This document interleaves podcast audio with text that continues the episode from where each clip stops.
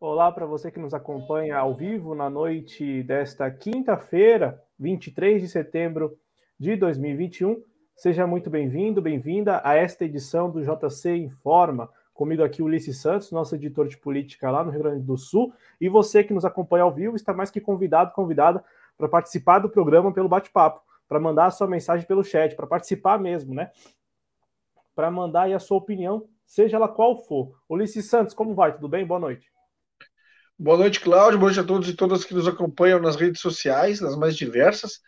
Estou aqui, Cláudio, uh, ávido pelas notícias que nós vamos discutir numa, numa Porto Alegre fria e chuvosa.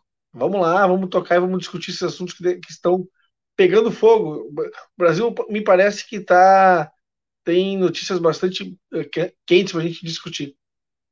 Exatamente. Hoje é uma quinta-feira que nos reservou aí uma notícia de destaque pelo menos para quem se diz contra-hegemônico, para quem se diz independente, é um assunto que merece destaque, porque na grande mídia isso é nota de rodapé, né? Isso não, não, não tem. Na verdade, hoje o programa tem dois grandes destaques, né? O primeiro é o que a gente colocou no, no título, a visita do, do agora, a, até agora, comandante do Comando Sul dos Estados Unidos ao Brasil, ele está no Brasil, né? O, o Greg Fowler e também, na sequência, a gente vai falar da aprovação da contra-reforma administrativa em uma comissão especial, ou melhor, na comissão especial lá na Câmara dos Deputados. A gente tem até imagens ao vivo neste momento da discussão na comissão especial que está tratando da, da contra-reforma administrativa lá na Câmara dos Deputados, e aí o deputado Glauber Braga vai, neste momento, se manifestando. Os deputados que estão agora votando os destaques, Ulisses Santos, da, do texto base da contra-reforma administrativa, que passou na comissão especial agora segue para o plenário da Câmara. Este é o nosso segundo assunto. Nosso primeiro assunto, como eu já antecipei, nosso primeiro assunto é a visita do comandante do Comando Sul dos Estados Unidos ao Brasil. E aí a gente até lançou uma enquete aí no chat, hein? A visita de Greg Fowler ao Brasil é despretensiosa e protocolar sutil e merece nossa atenção. O que, que vocês vão votar aí? O que, que você votaria, Ulisses Santos, nessa enquete? A visita dele, na sua avaliação, o que, que você acha? É despretensiosa e protocolar? Apenas para tratar de acordos militares aí entre as Forças Armadas do Brasil e as Forças Armadas dos Estados Unidos? Ou uma visita sutil e que merece nossa atenção? Eu vou numa terceira opção, né? Protocolar e merece nossa atenção. Porque, tipo assim, é, o sub do sub que vem aqui dizer o seguinte, ó, como é que estão as coisas por aqui? Quem é esse? O que vocês estão fazendo, cara? Vocês querem botar tudo perder? Me parece que ela é protocolar e merece nossa atenção. Então vamos comentar isso. Letra C. Ah, então ele, ele adiciona, porque o Ulisses é desse, ele não se contenta com as duas opções. Mas vocês que estão no chat devem se contentar com as duas opções, porque só tem as duas opções. Mas, e se quiserem justificar, mas, justifiquem pelo chat. Mas Digo, se eu fosse ficar entre essas duas, eu ficaria com a segunda. Ótimo, ótimo, que bom. Vamos lá, vamos seguir, vamos, começar, enfim, o JC Informa, pedindo a você que deixe o like e compartilhe o link desta transmissão.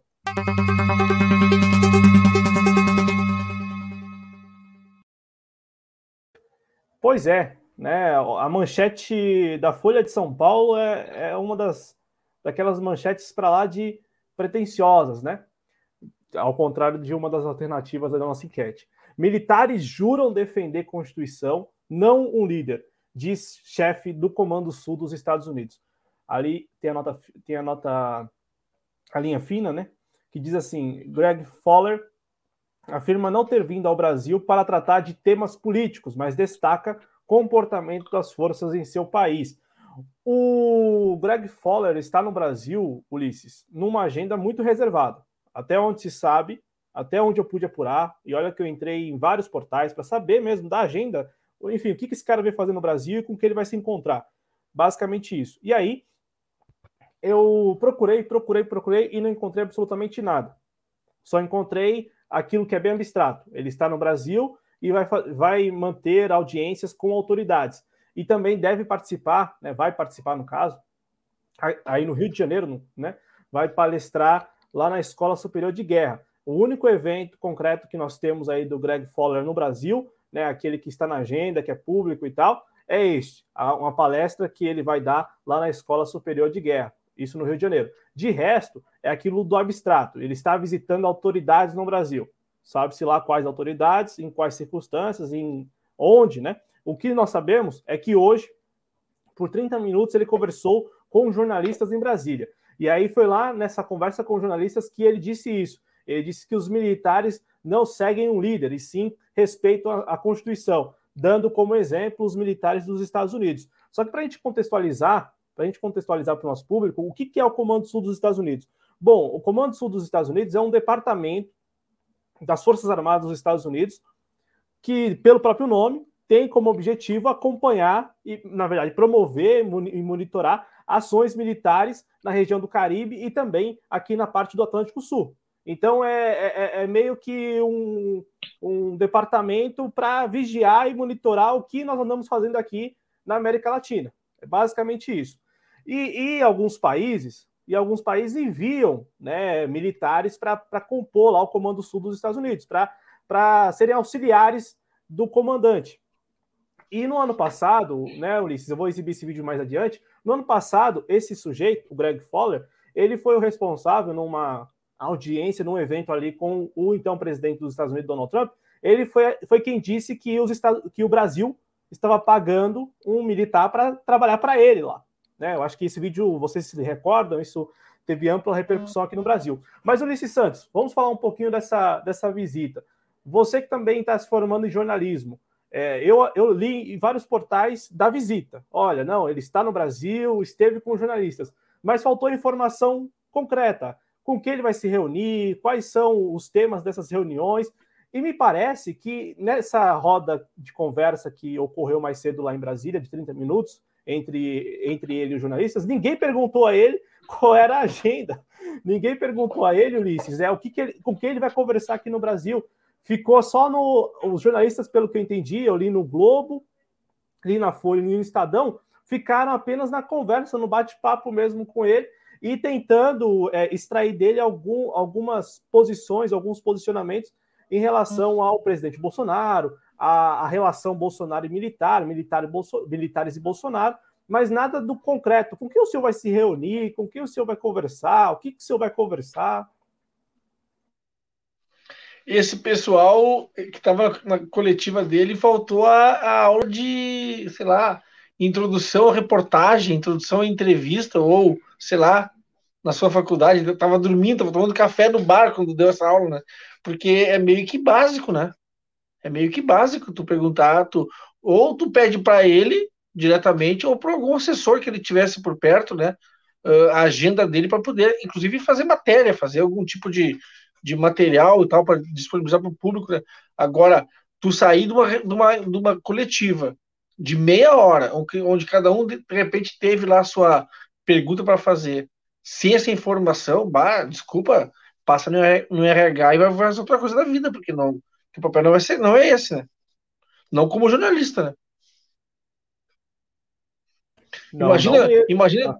imagina tu chegar numa, numa, numa redação e o teu chefe te chamar, tá, Cláudio, qual é, qual é a agenda do cara?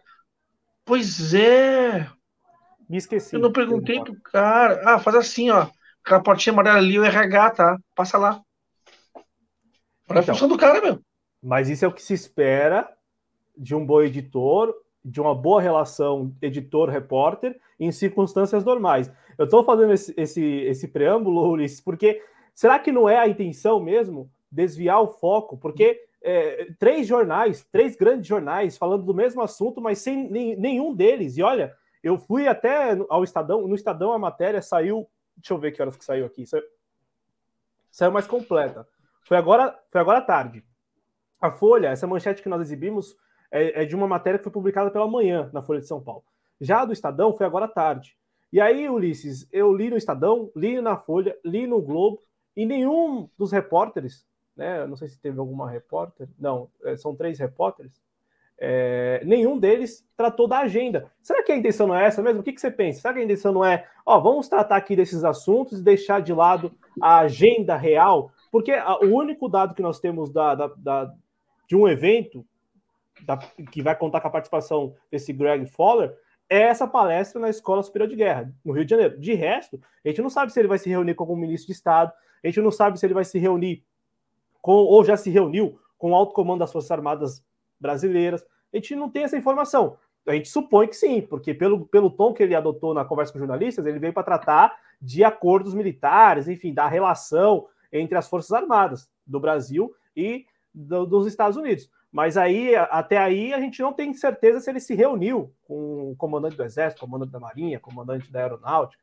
Então, você não acha que tem isso também, uma, uma, uma intenção por trás, de repente, de desviar, de, de deixar isso de lado, nem, nem, nem tocar nesse assunto da agenda, com que ele vai se reunir? Pode, Pode ser, pode ter mesmo uma, uma intenção de, de encobrir uma informação que ela é, ela é importante, né? Ela é de, digamos assim, é de segurança, ela é de segurança, enfim, mas deveria, né?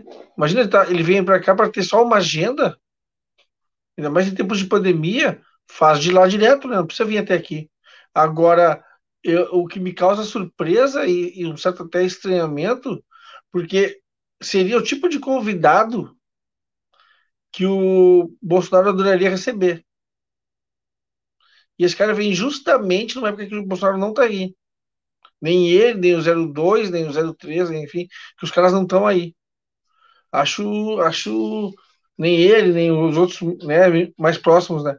Então, acho, isso também acho uma coisa a, a se questionar, né? Por que, que ele veio, aproveitou? Será que, será que ele aproveitou? Será que é, foi coincidência? Né? Quer dizer, Agora, sim, me parece que é uma agenda que, de repente, não se quer que a gente saiba. Esse é o cidadão, é? Esse, esse é o cidadão, o Greg Fowler, e lá atrás, vocês viram, né? Vocês estão vendo aí lá atrás o Comes e Bebes, que rolou para os jornalistas mais cedo lá, o Coffee Break, com jornalistas. Eu imagino que não tem nem, nem essa informação tem. eu imagino que esse evento tenha ocorrido na embaixada dos Estados Unidos lá em Brasília. Eu, eu imagino é, porque não tem nem essa informação nas matérias. É, fala, fala, sério, né, Ulisses? É, era o mínimo que se esperava, né, de, de qualquer reportagem mesmo, falar onde, onde Sabe o que, que parece? Evento. Sabe o que parece? Sabe o que, que parece? Uh, é, agora me deu, me deu um estalo. Essa que, o fato de não constar e, e, e questionar por que, que não consta, o argumento que pode vir do lado de lá é o seguinte: segurança nacional segurança dele, entendeu? Não vamos divulgar que foi no consulado, na embaixada, por segurança. Não vamos divulgar a agenda por segurança dele. Pode ser isso. Agora, eu, eu ficaria muito desconfiado, cara. Muito. Como estamos, né? É, como todos estamos. Inclusive lá no. Lá no, no... Então tá aí a fotinha dele, né? Vou voltar aqui a tela pra gente. É, lá, lá, no Twitter escreveram o seguinte, né? Lá no Twitter escreveram. Cadê? Ah, tô colocando do Adriano aqui, cadê? É, isso, agora sim. Lá, lá, no Twitter escreveram assim pra gente: o Martim e Afonso estavam patrulhando o seu quintal.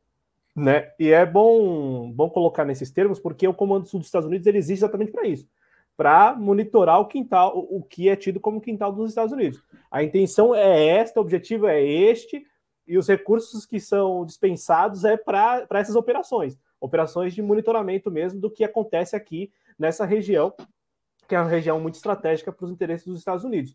E, e também, Ulisses, é, o, um dos temas aí que acabou saindo nessa conversa com os jornalistas é que ele também veio tratar de um grande exercício militar que vai ocorrer até o final do ano, entre as, envolvendo as Forças Armadas do Brasil e as Forças Armadas dos Estados Unidos. Né? Isso ficou meio que acertado ainda quando aquela comitiva do, do Joe Biden é, foi naquela ocasião, acho que foi naquela ocasião, é, vocês devem se recordar, né? Recentemente o Brasil recebeu uma comitiva de, de assessores do Joe Biden, né? É, e, e aí, naquela salvo engano, foi ali que, que surgiu essa do, de um grande exercício militar entre as forças. Se não foi ali, foi mais ou menos naquele mesmo período. Eu sei que na, ali, Ulisses, naquela ocasião da visita dos, dos, assessores do Joe Biden, eles apresentaram ao Brasil é, como contrapartida, se o Brasil é, no leilão da, do 5G agora, né? Que, que deve ocorrer até o final deste ano, pelo menos essa é a previsão.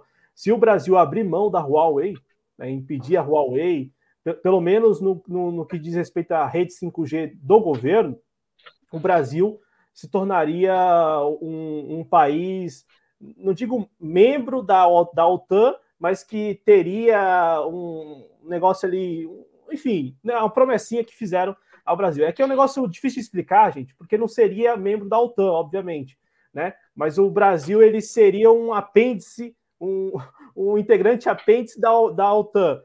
É, foi isso que os assessores do Joe Biden ofereceram ao Brasil, caso o Brasil opte por impedir a Huawei de participar do leilão do 5G, pelo menos na rede do governo. O que, que você pensa, Ulisses? Fique à vontade. John Biden, sempre importante destacar, John Biden, que parte da esquerda brasileira batia palma e comemorava a sua eleição, né? É bom e importante deixar isso bem marcado, que eu me lembro como se fosse hoje, que setores diziam, oh, meu Deus, a Kamala Harris é a primeira mulher negra vice-presidente dos Estados Unidos. Grande coisa. Oh, John Biden. Grande coisa. Sabe? Então tá, tá cada vez mais clara que a postura externa para a América Latina chega a, um, a, a, me lembrar muito, com muita força, a época da Guerra Fria, né? Guerra Fria pegando pesado e vindo com tudo a mentalidade volta daquele período com muita força, né? É só observar as ações. Essa, por exemplo, uma visita como essa desse Craig Fowler aí é muito é muito uh, uh, baseada num, numa lógica da Guerra Fria, né? Me parece isso. Agora é, é esperar para ver, né? Porque na verdade assim, tu tem tu, uh, isso isso voltando à questão do Biden né?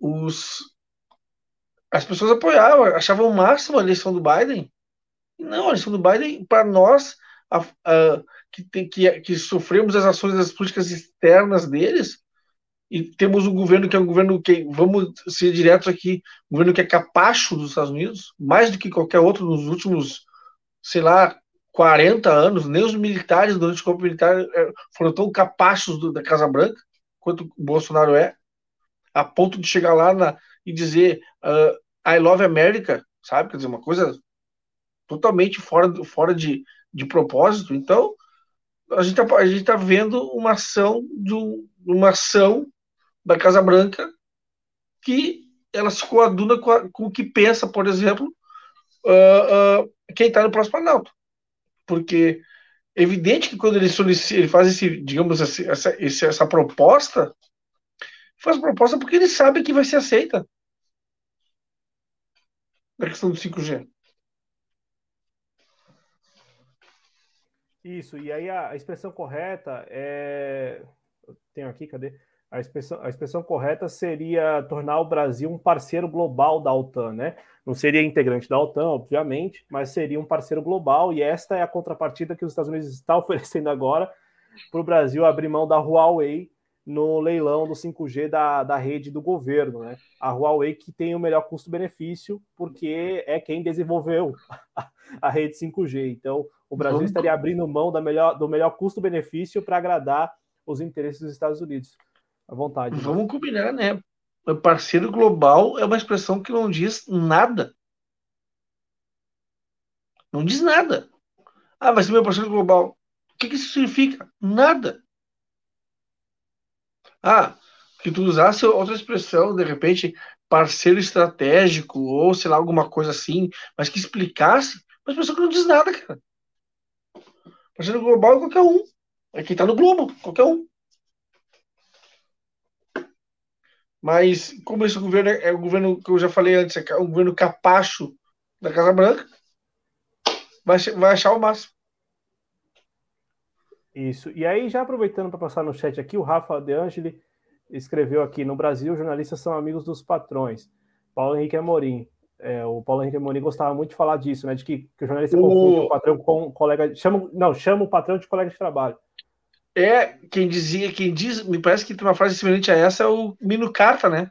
Que diz que é o único lugar no Brasil em que o, o, o dono do jornal é chamado de, de, colega, uma coisa assim. Tem uma frase. É, quem, quem, quem falava isso mesmo, né? Que eu posso garantir autoria, era o Paulo Henrique Amorim. Ele falava exatamente isso, né? Que só no Brasil jornalista chama patrão de colega de trabalho. E isso acontece tanto na Globo, né, nas organizações Globo, geralmente acontece muito isso nas organizações Globo, né? Ali na, nas análises e tal, os caras se chamam de colegas de trabalho, como também no Grupo Bandeirantes, né? O Grupo Bandeirantes tem até um programa, que é o canal o próprio Canal Livre, que conta com a, a presença do diretor de jornalismo do, do, do, do canal, né? E ele, na, na, hierarquia, é o patrão do jornalista que está apresentando e dos outros que estão na bancada. Mas, enfim, são todos colegas de trabalho, não tem problema, né? E aí, aproveitando que eu passei no chat, Ulisses, o, o Rafa pergunta, né? Veio falar com o Braga Neto. E aí eu fui procurar, né? Eu saí da mídia hegemônica e fui às fontes primárias, a importância das fontes primárias. Neste caso, quais seriam as fontes primárias? Ora, o site do, do, olha só, né? O site do desgoverno Bolsonaro, do Ministério de Defesa do desgoverno Bolsonaro e os, e os perfis no Twitter do alto comando das Forças Armadas. Bom, pois Sim. bem, eu encontrei aqui, encontrei um pouco da agenda. Ontem, o Greg Fowler esteve na sede do, do Ministério da Defesa e foi condecorado, inclusive, né? É, ele, ele esteve lá pelas fotos aqui. É, cadê? Pelas fotos não tem não, não consegui ver o Braga Neto aqui. É, cadê? Ah, não, não tem o Braga Neto na foto. Eu vou compartilhar com vocês a foto. Então, assim, é, a princípio, né, a gente está vendo aqui. Porque, assim, isso aqui, gente, gente, eu procurei ao longo do dia, sobretudo na mídia hegemônica, e não encontrei muita coisa. Mas vou compartilhar com vocês um texto que foi publicado, né, uma espécie de release que foi publicado no site do Ministério da Defesa, e aí tem algumas fotos aqui para ilustrar o evento, a condecoração, né? E aí na foto conjunta não tem o Braga Neto. Então, o Braga Neto não, não participou. É, tá aqui, ó. É, participaram da cerimônia o comandante da Escola Superior de Guerra, o chefe de logística, o tenente brigadeiro, é, o general de exército, cadê? O chefe de assuntos estratégicos, enfim, uma, uma rapaziada mais de segundo escalão, né? Não, não, não, teve, não contou com a participação do ministro da Defesa, mas está aqui o registro em fotos e tal.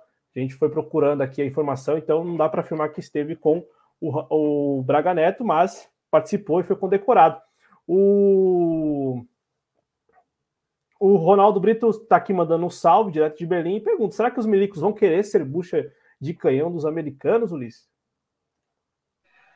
Ah, Ronaldo Brito, uh, é o que eu falei, mais do que bucho de canhão, eles são, eles aceitam essa condição de subserviente, né? É a coisa mais, assim, uh, Cláudio e, e, quem nos assiste, eu não me importo de ser um governo que não pensa como eu penso. O que me incomoda, sobremaneira, é um governo ser capacho. Cara, podia ser, podia ser. Eu acho que tem que ter um mínimo de, de seriedade no que trata, entendeu? Não, eles, eles agem como se fossem, sim, uh, quase subalternos, entendeu? Em uma situação de subalternidade em relação aos Estados Unidos, é uma coisa em relação à Casa Branca. É só lembrar que, por exemplo, ainda voltando à questão da eleição do Biden, o Bolsonaro foi o último, um dos últimos, a, a a se manifestar congratulando o Biden. Né? E, e agora, essa questão do Bolsonaro lá agora nos Estados Unidos, na, na ONU, é a, é a chacota mundial, né, cara? Todo mundo fala mal do Bolsonaro, todo mundo chama ele, bom, a, sabe, de cantor a músico, todo mundo, todo mundo que possa imaginar, cara, ator, todo mundo fala mal do Bolsonaro, cara. Ninguém, sabe, apresentadores de televisão, quer dizer, o cara é uma piada, é uma chacota e ao mesmo tempo que ele é chacota, ele é subserviente ao, ao, a quem está na Casa Branca. É uma lástima. É uma lástima. É subserviente ao Deep State, né? Porque uh, apesar da mudança da, do presidente Donald Trump para o presidente Joe Biden, a, a, relação, pelo menos nesse, no que é concreto mesmo, porque no discurso, o Bolsonaro até hoje, dando entrevista, sei lá, para para militantes de direita na Alemanha, fala que a eleição lá nos Estados Unidos foi fraudada. Ele disse isso, me parece, eu vi um, assisti um vídeo agora há pouco, me parece que ele falou isso essa semana. Então, assim, no discurso é, é, se mantém. Na prática, a relação ela, ela é muito boa. Tanto é que tem aí a, a, a, a visita do comandante, do, do, ainda comandante do Comando Sul dos Estados Unidos. E por que ainda, Ulisses? Porque ele vai ser substituído, e aí pela primeira vez na história, o Comando Sul dos Estados Unidos, olha que legal, né? Vai ser comandado por uma mulher, uma general, a general do Exército Laura Richardson. É, ela, Laura Richardson. Então, é, é, são esses novos ventos, né, Ulisses? Esses novos ventos, né? Que, que, é como aquela, aquele meme lá do aviãozinho com a bomba dos Estados Unidos, né? Com míssil estadunidense, só que o aviãozinho ele é colorido, ele tem um arco. É democrata e republicano, tudo igual. não, não, e o mais bacana é porque agora o Comando Sul ele vai continuar com, com o mesmo objetivo, que é monitorar o que os países do, da América do Sul fazem. Mas uma mulher. Mas oh. agora, agora já é um grande feito, vai ser comandado por uma mulher, né? Puxa, eu tô assim, o, o meu coração, ah, sabe, eu tô emocionado, cara. Essa, desculpa, eu vou ser, eu vou, eu vou causar polêmica agora, mas com, uh, com devido respeito e, e, consideração, mas essa, essa, esse discurso identitário me irrita profunda vez, profundamente às vezes. Bah, nem me fala. Dois pontos ainda sobre essa visita para a gente ir encerrando aqui, pelo menos na minha parte, esse bloco. Ulisses, então, esse, essa notícia, né, que ele vai ser substituído agora em outubro, pelo que eu tinha lido, vai ser em outubro, porque ele se aposenta em outubro, né, e, e aí vai ser substituído pela Laura Richardson. É, o, e ele tem 38 anos de serviço na Marinha. E aí um traço que é interessante, porque a gente foi purando aqui juntos, e aí, com exceção, da, com exceção não, além desse encontro com jornalistas hoje, o Greg Fowler ele esteve lá no Ministério da Defesa, mas não, não, como nós vimos aqui, não participou de nenhum evento com o ministro da Defesa. E aí, Ulisses, vamos retomar a manchete inicial. Ele fala que os militares não são políticos, né, eles são apolíticos, e que os militares eles respeitam a Constituição e não um líder, né? Beleza. E aí, se ele, ele pode falar, pode alegar, ó, oh, não, só, eu no Brasil estive só com pessoas das Forças Armadas, eu não estive com nenhum político. Aí, beleza. Só que olha só isso aqui, Ulisses. Olha a manchete do Globo sobre essa visita dele. Em viagem ao Brasil, chefe do Comando Sul dos Estados Unidos acusa a Venezuela de dar apoio ao narcotráfico. O almirante Greg Fowler elogia a atuação brasileira no suporte humanitário na região da fronteira. Eu passo a palavra para você. Esse comentário é um comentário político ou não? Mas lógico que é, né? Não existe a menor dúvida, né? Agora, o que, que ele tem a ver com a Venezuela, né? Isso mostra, ou melhor, isso ao mesmo tempo mostra o papel, de, o papel que ele exerce nesse departamento que ele vem aí do não sei que, qual é, do Comando Sul, não sei o que, é isso Comando que eles fazem. É isso que eles fazem. Eles, como tu disse, tu usou bem a palavra, eles monitoram a região. E isso remonta à Guerra Fria. Isso remonta, isso é para quem acha que por exemplo, a Guerra Fria acabou. Não. Incomodava os Estados Unidos ter governos durante um período que eram de esquerda. E agora ele tem governos que são subservientes, especialmente na principal economia da região, que é a brasileira. Ou seja, nós temos que dar um, um toque muito importante para as pessoas que, longe da questão identitária, longe de qualquer tipo de questão, é a questão de classe, é a questão de interesse nacional. Isso passa fundamentalmente, Cláudio e amigos e amigas, pela eleição de 2022, a nível nacional e nos níveis estaduais. Fundamentalmente, nós temos que eleger bancadas, eleger uh, um governo de esquerda a nível nacional e nos níveis estaduais. Boa, boa, boa, Ulisses. E eu vou para a gente ir arrematando esse assunto, passar no chat ainda, mas vou compartilhar com vocês, é claro, o vídeo em que o Greg Fowler, ele lá para o Donald Trump ainda diz que, olha, os brasileiros são tão bons que eles pagam o salário para esse sujeito estar tá aqui trabalhando para mim. Eu, eu mesmo gostaria muito também de ter muita gente trabalhando. Imagina só isso, sem pagar salário. Vamos lá, vamos exibir aqui o vídeo, porque é bom lembrar, né? E e só para contextualizar, o vídeo foi é, a fala, no caso do Greg Fowler, se deu em um evento na Flórida no dia 10 de julho de 2020, é, ainda com o presidente Donald Trump. Cadê a telinha? Agora sim, vamos assistir juntos, vamos escutar juntos. I think of it this way, um, you know, on the field to compete when you go to golf or baseball, you want the best players with you, and we certainly have those winners with us here today. just wanted to introduce you to two, Mr. Please. President. Brigadier General Juan Carlos Correa, if you'd stand up, General. Um, President President Duque has sent us his best and paying for it. So he comes here fully paid by Columbia and he works for me. And it's a recognition that uh, Columbia is with us in world in the Korean War and they're with us today and making a difference. And, and our Brazilian uh, President Bolsonaro, a very new addition to our headquarters, Major General David, one of the sharpest in Brazilian armed forces, is uh, in our J5 organization. Again, Brazilians paying for him to come here and work for me to make a difference in security. You know, Brazil's been with us since World War II, and our relationship is growing even stronger, Mr. President.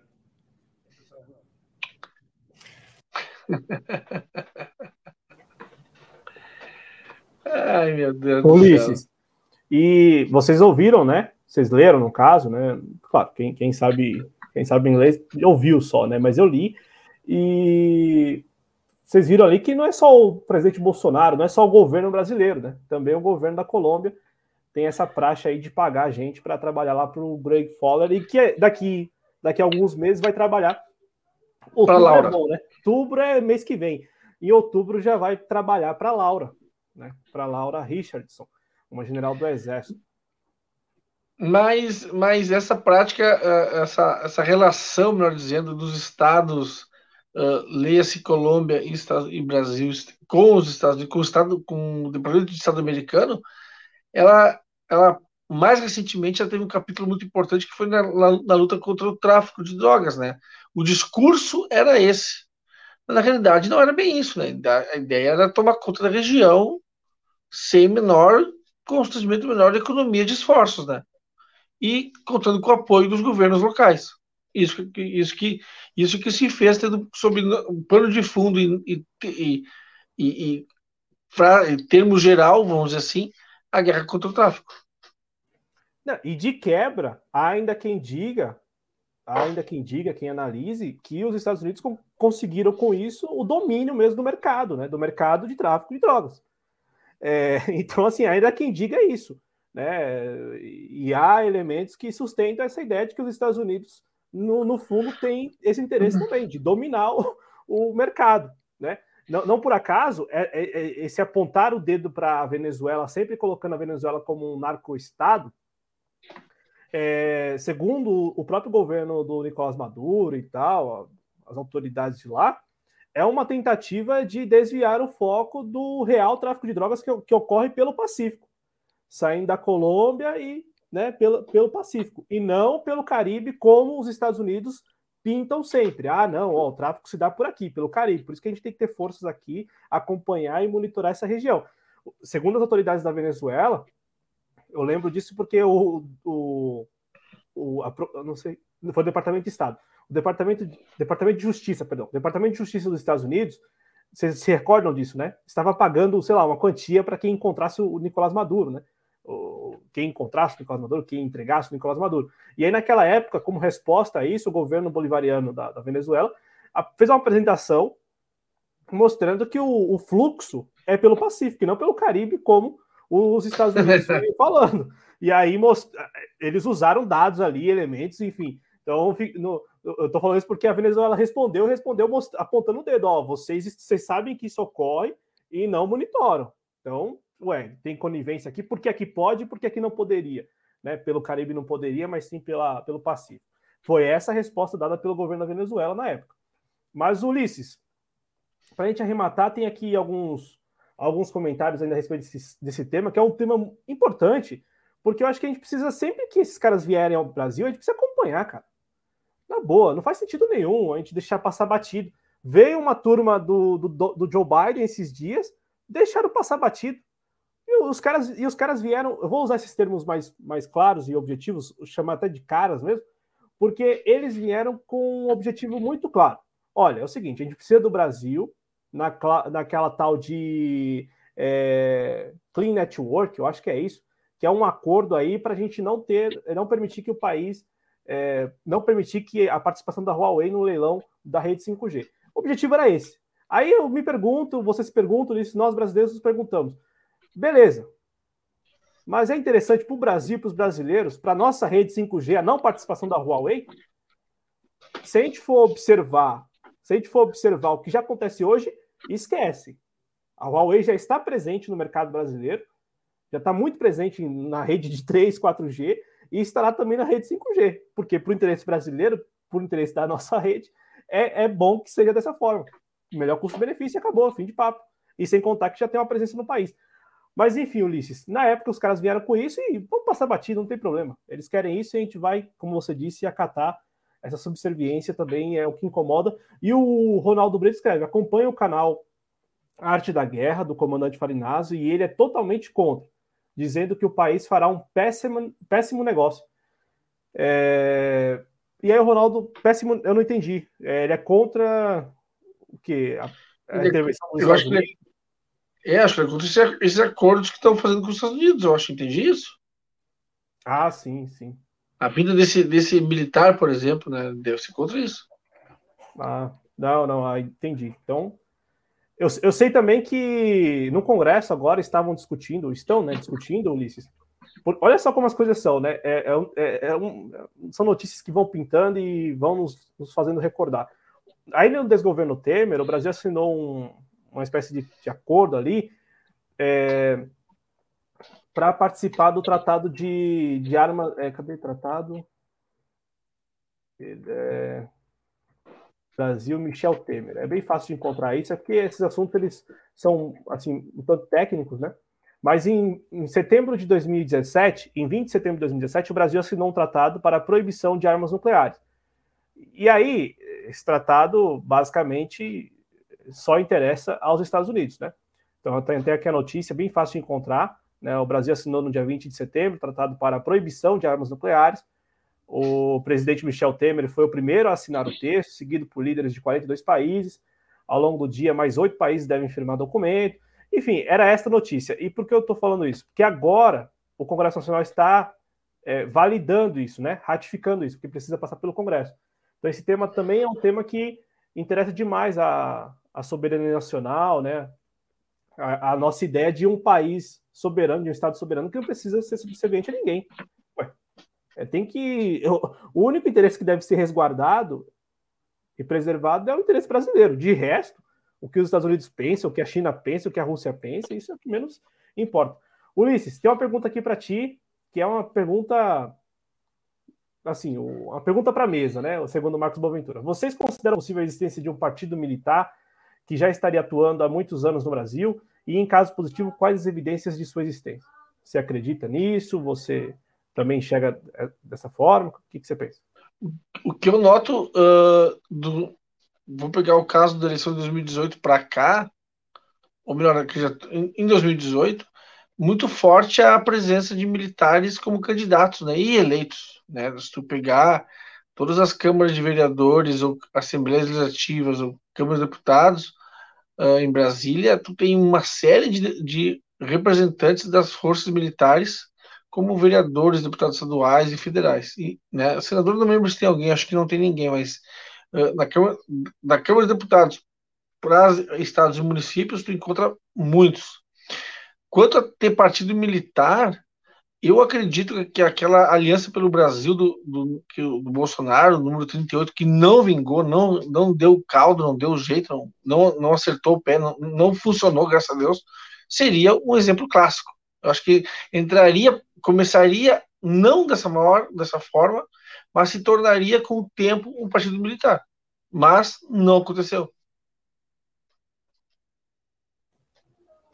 É, formalmente, Formalmente não existe. Sim.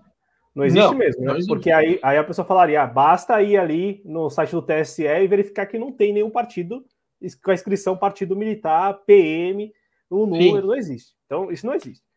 O que está colocado, e, e, aí pode ser erro de interpretação minha, mas o que está colocado, por exemplo, pelo Marcelo Pimentel, que é um coronel da, da reserva do Exército, e que tem usado bastante essa expressão, Ulisses, é uma tentativa de facilitar a interpretação das pessoas em relação ao que ele e a leitura que ele está fazendo do desgoverno Bolsonaro, que para ele é um governo militar. Eu estou colocando o Marcelo Pimentel e citando ele é, nominalmente aqui, porque é ele quem ele é quem mais usa essa expressão. Eu não sei se foi ele quem alcunhou isso, mas ele é quem mais usa. E ele esteve aqui na TV Jovens Cronistas explicando isso. E, e, e aí tem algumas pessoas que são muito apegadas mesmo a, a literalidade da coisa, né? Então, não existe formalmente partido militar, não existe mesmo. Agora, a leitura que se faz é: trata-se de um governo que tem muitos militares, em várias funções que seriam funções de governo, portanto, funções que seriam é, deveriam ser preenchidas ou poderiam ser preenchidas por civis e não por militares, mas que foram preenchidas por militares. A gente sabe que é impossível que o presidente Bolsonaro, Jair Messias Bolsonaro, tenha ciência de todos os militares que estão em todos esses postos. Então, por isso que se fala que há uma junta ali de, de militares cercando o Bolsonaro e generais que se formaram na mesma turma. Enfim, são esses elementos que são colocados aí. Né? São esses elementos que. Pode falar, Ulisses. Não, mas, mas o próprio Bolsonaro, ele não foi eleito como por ser militar, ele foi eleito, ele era candidato do Partido Civil, vou colocar dessa maneira. Isso. Ele era um, ele era um ex-militar, ele era um militar da reserva. Só que, a, e, só que e, o, elemento que, que, que o colocaria como um integrante desse suposto partido militar é o fato de que toda a campanha dele, isso muito antes da eleição, muito antes da, do ano eleitoral de 2018, foi tocada por militares. Militares da reserva, tudo né? Bem, tudo, tudo bem, tudo bem. Mas, o, mas, mas o, o partido em si, o PSL, pegando o caso, né, que, que era o que ele fazia parte na época da eleição, não era partido militar. Longe disso. Não, apesar, não. apesar de, né, tu ter vários candidatos que foram eleitos pelo PSL e outros partidos que, que eram lá, sei lá, que eram, que eram com uh, que tinham história, né, nas forças armadas. Então, assim, uh, o que que acontece? Tu não tem, como tu disse, né, né Cláudio, tu não tem uh, oficialmente um partido militar. Tu não tem um partido militar estruturado. PMB, PM, não sei o que lá, não tem mas tu tem forças políticas que, se fossem, eh, digamos, amalgamadas, se fossem reunidas, fariam o Partido Militar com uma bancada bem expressiva. É só tu, é só tu pegar em cada uh, Câmara de, de Vereadores, Assembleias Legislativas, Câmara de Deputados, quem é militar. Só tu pegar esses caras, imagina trazer todos eles para o mesmo partido. Por exemplo, o, o, como eu falei antes, o Aliança, aquele número 38, não, deu, não rendeu porque o cara, o cidadão não tem menor, menor ele, fazem por ele. Né? Não, não conseguiu o número mínimo de assinaturas para fazer o partido sair do papel. Possivelmente seria um partido que, com esse nome, com esse uh, viés ultra-ufanista no seu nome, e com esse número que remete a, uma, a, uma, a um calibre de, de, uma arma, ele teria todo, todo o, todas as, as ferramentas, por assim dizer, para ser um partido de extrema-direita militar. Mas aí, formalmente, né? Porque, porque, formalmente. Sabe aquele, aquele papo que rola da igreja? A igreja prédio e a igreja que é a pessoa. É, é, é, eu não sei se estou me fazendo entender e tal, mas ah, até o Marcos ele escreveu aqui, né? Não é bem isso. Um partido clandestino atuando nas sombras que atua até antes de 2014 para voltar ao poder com atuação no subterrâneo do poder político e judiciário. Acredita nisso? E aí entra. É. E... Fique à vontade. Não, não, desculpa, Cláudio. Eu nunca, eu não, o Marcos, eu, eu, nunca tinha ouvido falar dessa, dessa, dessa, dessa. Não sei se até que ponto é é teoria do é Marcos, né? Não sei até que ponto é teoria dele, até o ponto o que, que eu, eu, já ouviu falar sobre isso. Eu nunca tinha ouvido falar dessa, dessa, dessa, desse viés dessa, dessa história. Ah, não. Essa leitura é uma leitura muito forte, porque o, o que que quem, quem faz essa leitura, o que que essas pessoas geralmente usam para justificar, para argumentar? Olha, aconteceu isso, aconteceu isso, aconteceu isso, aconteceu isso, aconteceu isso, aconteceu. Aconteceu o quê? Dois exemplos, três exemplos, vai. É, geralmente, né? Lembra-se do episódio do então ainda general, ainda general, né, general da reserva, o general ainda da ativa, Augusto Heleno, no governo Lula, no episódio da reserva Raposa do Sol, em que ele se revoltou e foi publicamente para a imprensa e tal, falar que não, não concordava. Então, aquele negócio que acabou, acabamos de falar do Greg Fowler, de que, de que os militares não são políticos, que são apolíticos, não sei o quê. teve esse episódio, e esse episódio remonta a 2008, 2009, pelo que me parece. Depois teve um outro episódio envolvendo o mesmo Augusto Heleno, né, um episódio em que ele foi proibido de fazer uma de fazer uma palestra que teria como título Contra a Revolução de 64, e a, essa palestra iria ocorrer, eu acho que numa loja maçônica, e mesmo assim ele fez, só que não fez, acho que no ano seguinte, foi algo do tipo, em, em alusão ao 31 de março e tal. Também lembram o que aconteceu em 2014, um pré-candidato, um, não era pré-candidato, um, um, político, Jair, Jair Bolsonaro, enquanto político, enquanto deputado federal, indo à AMAN, que é a Escola Militar das Agulhas Negras, e participando da cerimônia de formatura do, dos cadetes lá. Isso ele foi gravado por ele mesmo. E quem faz a leitura de que trata-se de um governo militar e tal, lembra desse episódio, porque houve ali, ao menos, houve ali ao menos o descumprimento né, de, de, de regras mínimas, como liberar a entrada de um político para fazer campanha e tal, numa escola militar, né, numa academia militar. Lembram disso? Então, o, quem faz a leitura de que trata-se de um governo militar eh, se baseia nesses episódios, não só nesses, mas em vários episódios reais mesmo, né, factuais. E aí, meu caro, é, é uma leitura que particularmente me agrada. Eu, Cláudio Porto, particularmente me... Agora, eu, eu sei que não existe o partido militar formalmente. Entra no site do TSE, não existe. Mas aí eu acho que a gente está tá perdendo a, a, leitura em si, a essência da leitura. Que seria a, a qual leitura? Olha, trata-se de um governo militar, com militares em todos os lugares, e os próprios militares é quem estão hoje numa condição muito cômoda. E aí, não é os militares todos, as, todos os militares das Forças Armadas. A gente noticiou aqui, Ulisses, para terminar da minha parte, a gente noticiou aqui o caso do Pedro Chaves, um jovem, é, tinha 19 anos, estava tinha o sonho de, de, de entrar por exército, né? E, e ele, nós noticiamos aqui, muito triste isso, ele caiu do avião. Na verdade, ele foi saltar lá. Ele ia ser paraquedista, ele tinha o sonho de ser paraquedista do exército. E ele foi participar do exame lá para poder ser paraquedista. No, na última fase, Ulisses, na última fase, um jovem de 19 anos, estava ali na fila com os outros, né? Os outros iniciantes e tal. E os iniciantes saltando do avião. Isso no Rio de Janeiro. Um, dois, três. Quando chegou a vez dele, ele, quando foi saltar, travou paraquedas, não sei o que, não sei o que. E havia superiores ali acompanhando.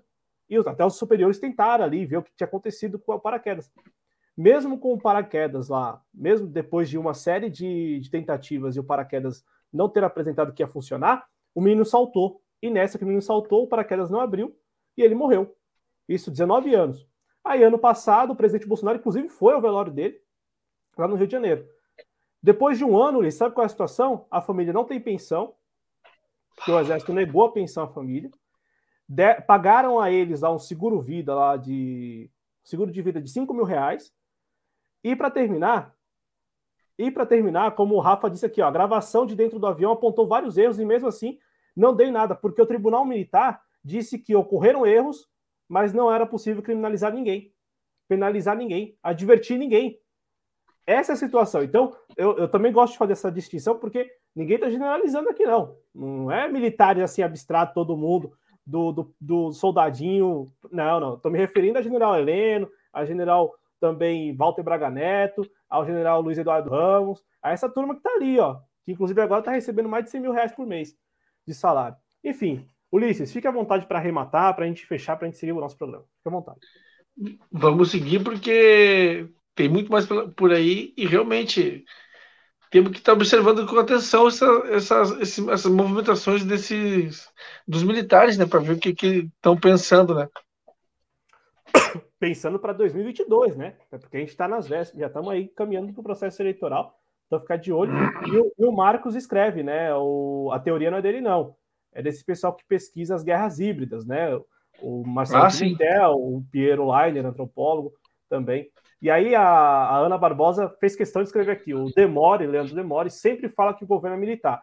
Ana Barbosa, seja muito bem-vinda à TV Jovens Cronistas, obrigado pelo prestígio da audiência. Eu falo do Marcelo Pimentel e do Piero Leiner porque eles falam de governo militar desde 2018, sei lá, desde 2017, sei lá desde quando. Tem muita gente que agora está falando que é governo militar, mas aí, bom, é, né, neste momento é bem tranquilo afirmar que o governo seria um governo militar. Né? Tá aí os dados, tem tudo aí, tá tudo na cara, já está colocado, três anos de mandato. Mas enfim, é bom que as pessoas já estejam as pessoas que estão atentas a essa, a essa leitura de, de, da conjuntura que estejam dando nome aos bois, né? É, mas só, só para registrar mesmo, porque quando eu cito as pessoas aqui é porque eu conheço um pouco do trabalho e acho que vale a pena citar, né? Não é porque eu vi no Twitter e, e por isso mesmo. Vamos lá, Ulisses, vamos seguir para o próximo tema, que é um tema também muito importante. Hoje o JC Informa está com dois temas iniciais muito importantes. A gente vai de novo a. Cadê? Cadê? Deixa eu tirar as nossas. Essa bagunça aqui das telas que a gente cria, né? É, vamos lá, essas imagens são ao vivo, né? Imagens da comissão especial que está discutindo ainda agora o texto base da contrarreforma administrativa, Ulisses. E mais cedo, aí na tela para vocês, a deputada Alice Portugal, do PCdoB da Bahia. E mais cedo, esta comissão, por 28 a 18, aprovou o texto base da contrarreforma administrativa, que agora segue para o plenário da Câmara dos Deputados. Os, os, deputados da oposição, Ulisses, esperam que no plenário a PEC, portanto, precisa aí de, de, de ao menos 308 votos né, para ser aprovado, a PEC não avance. Né? Só que lá na comissão especial a PEC avançou, vocês estão ainda continuem com imagens ao vivo do, do plenário lá da comissão especial. O texto do Arthur Maia, deputado do DEM da Bahia, é, foi aprovado e esse texto sofreu algumas alterações, né? A, a ideia é que esse texto ele passe pela, pelo Congresso, né? Então, assim, eles vão alterando alguns pontos, mas o que está colocado como uh, essencial para a PEC 32, a contra-reforma administrativa, isso não vai ser alterado. Né? Neste momento, como eu disse, eles estão aí analisando, analisando os destaques e as emendas. Ulisses, é, vamos lá, vamos começar a repercutir isso, e é bom que você também é servidor público estadual aí no Rio Grande do Sul, mas a gente sabe que aos, meus, aos mesmos moldes da contra-reforma administrativa e também querendo ou não o teto de gastos, a gente sabe que depois de aprovada essa contra-reforma administrativa, a, a possibilidade é bem grande, na verdade, de estados também aderirem a ela, né? É, seguirem também, enfim, é, adotá-las nos seus respectivos domínios. O que, que você pensa e e até havia uma expectativa, Ulisses, de que esse texto não passasse nesse segundo semestre, de que isso ficaria para o próximo governo, né? Também como ficou a contra-reforma uh, da Previdência, que tinha, tinha sido apresentada pelo Michel Temer e ficou para o Bolsonaro. Enfim, o que, que você está vendo? Qual é a leitura que você faz? E também a sua expectativa, né? Porque pelo jeito pelo andar da carruagem, mesmo que a oposição esteja torcendo, que é basicamente isso que a oposição faz, torce para que não passe no plenário, mas pelo andar da carruagem, já ainda plenário antes de, de, antes de novembro, há uma possibilidade bem grande de pelo menos passar na Câmara, né? É, o que eu, o que eu ouço falar aqui, Cláudio, é, e amigos e amigas, sobre essa PEC 32, que ela vai ser, a expressão é bem forte, o fim do servidor público, né? Que não tem, que vai ser, é um ataque, é um dos ataques mais diretos e frontais a função pública no Brasil. Né? E, claro, isso que falou é verdade também. Os governadores poderão, né, de repente, tomar como exemplo e usar e também, né? Então, assim, não só vem notícia. Para quem é funcionário público nas três esferas, só vem notícia ruim. Só vem notícia ruim. E, e assim, uh, uh, já foi o tempo, Cláudio, em que, por exemplo, no ano uh, num ano véspera do ano eleitoral, as coisas meio que paravam. Não, as coisas são tocadas toque, são feitas a toque de caixa, até porque vamos entender uma coisa, né, Cláudio? O governo tem maioria ampla no Senado e na Câmara dos uhum. Deputados. E, e, isso que tu falou é bem verdade. A oposição torce, torce porque de repente um lá um governista esqueça, per, perca o prazo, para que alguma coisa falte, para que falte luz no dia, para que caia um meteoro, sabe? Torce por esse tipo de coisa, esse tipo de evento, porque se as coisas transcorrerem dentro de uma normalidade, e aí eu não sei o que acontece nos corredores dos poderes, pode ser coisas, até coisas, digamos, não muito corretas, uh, tipo assim, para aprovar um voto, por exemplo. em se, em se tratando de uma sequência natural das coisas, essa aprovação vai se dar com muita, com muita naturalidade. E isso, isso eu tenho a lamentar muito. É com muita naturalidade. Como se deu também, por exemplo, a privatização dos Correios. Só para citar um exemplo. Porque ele tem maioria, ele tem maioria nas, nas, nas casas legislativas, tem maioria no Senado, tem maioria uh, na Câmara dos Deputados, assim como os governos de que, que, o apoiaram, que foram eleitos porque o apoiaram em 2018, também tem maioria nas suas respectivas casas, casas legislativas. É só observar. E aprovam o que quiserem. É, e pelo, pelo andar da carruagem, eles vão conseguir, pelo menos na Câmara, né? De, de, talvez empaque na, no Senado, enfim. Né, mas na Câmara tudo indica que vai passar, Ulisses. E só para o nosso público entender, a gente está falando aí da ampliação da terceirização né, no serviço público, o favorecimento da iniciativa privada, né, essa PEC ela tem um objetivo também muito claro de favorecer a iniciativa privada, contratações temporárias por até 10 anos, né, e a possibilidade de redução de jornada e salário. São aí alguns pontos, né? É, pontos e problemas dessa PEC, a PEC 32 e a PEC da contra-reforma administrativa. E aí, no texto de hoje, no texto que foi apresentado e aprovado pelos deputados, o relator, o relator deputado Arthur Maia, lá do DEM da Bahia, democratas, hein? Ele retomou um dispositivo que foi muito criticado pela oposição, que prevê acordo de cooperação da União, estados e municípios com empresas privadas para a execução de serviços públicos, né? E aí isso é bem isso é bem sério, porque estaria falando aqui da, da União e dos estados e municípios driblarem, por exemplo, toda a burocracia que se tem com licitação, enfim, né? Dependendo dos assuntos, dependendo dos assuntos, uh, poderia ser acordada ali uma cooperação, né? Também o relator re, é, estabeleceu o prazo máximo para a contratação de servidores temporários na administração pública, que volta a ser de 10 anos, né? É, que é o que eu acabei de falar. Então, primeiro que agora a gente tem a possibilidade, com a PEC promulgada e tal, é, se tornando uma emenda constitucional, a gente terá aí servidores temporários é, por até 10 anos, né? E, e também um, um, outro ponto que é a inclusão dos oficiais de justiça como carreira exclusiva de Estado. É, pressionados por trabalhar, pressionado por trabalhadores da segurança pública, o Arthur Maia também incluiu em seu parecer benefícios que anulam boa parte das normas restritivas impostas pela reforma da Previdência. Né? O relatório prevê, por exemplo, a aposentadoria integral para os policiais submetidos à administração da União, né? E aí vale para os policiais legislativos, distritais, rodoviários federais e, ferroviários federais, e agentes penitenciários e socioeducativos, Ulisses, inclusive com os mesmos reajustes garantidos aos ativos que tinham ingressado na carreira até 2019. Em relação aos contratos temporários e carreiras exclusivas de Estado, o, o relator prevê aí que os contratos eles tenham no máximo uma duração máxima de 10 anos, né? E as carreiras exclusivas de Estado, que é, são aquelas que vão ficar proibida a contratação temporária, é, agora conta também, como nós já falamos aqui, com a, os oficiais de justiça. Então, assim, na prática, o texto vai avançando.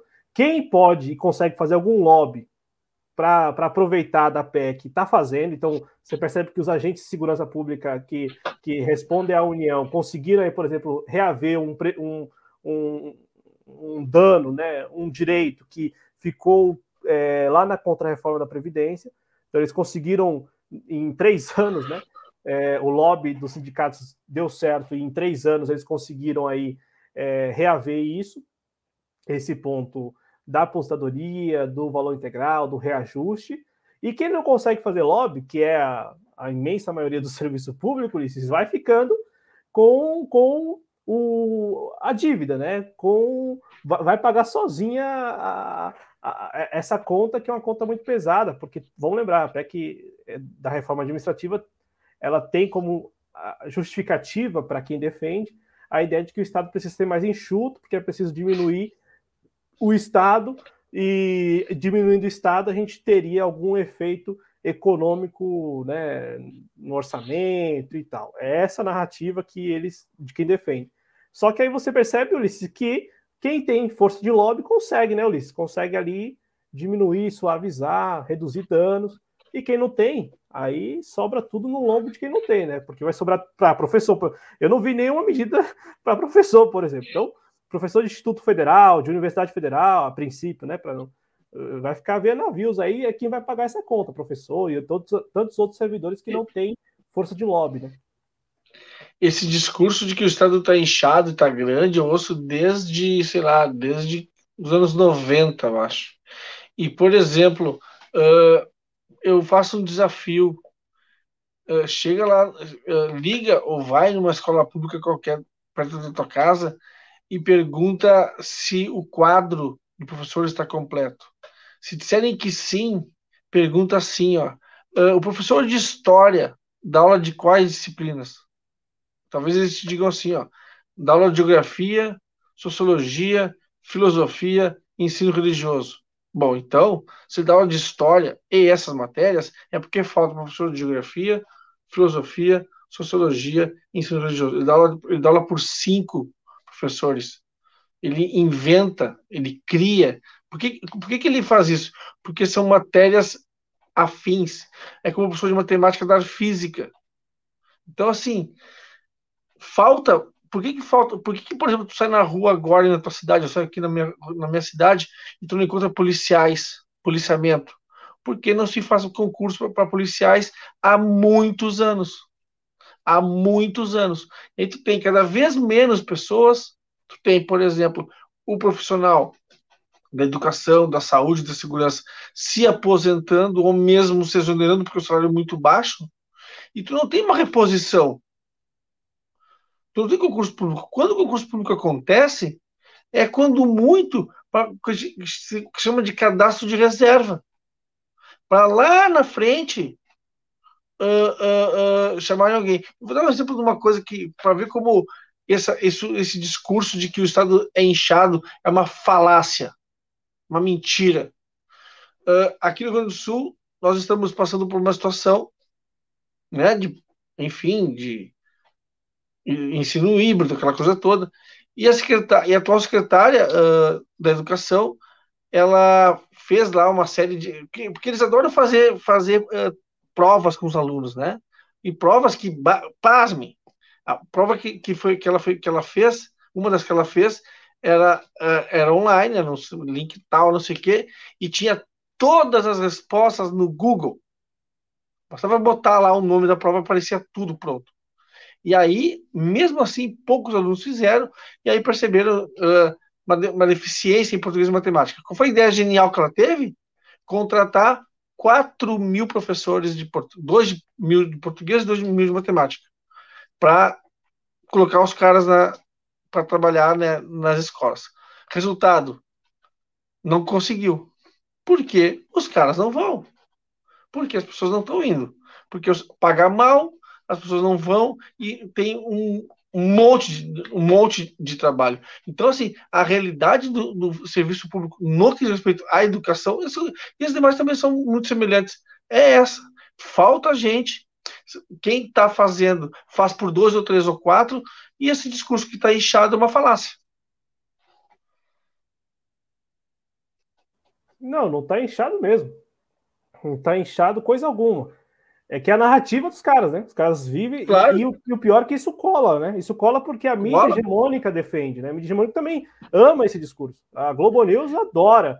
Quando a, é porque Globo... é um discurso.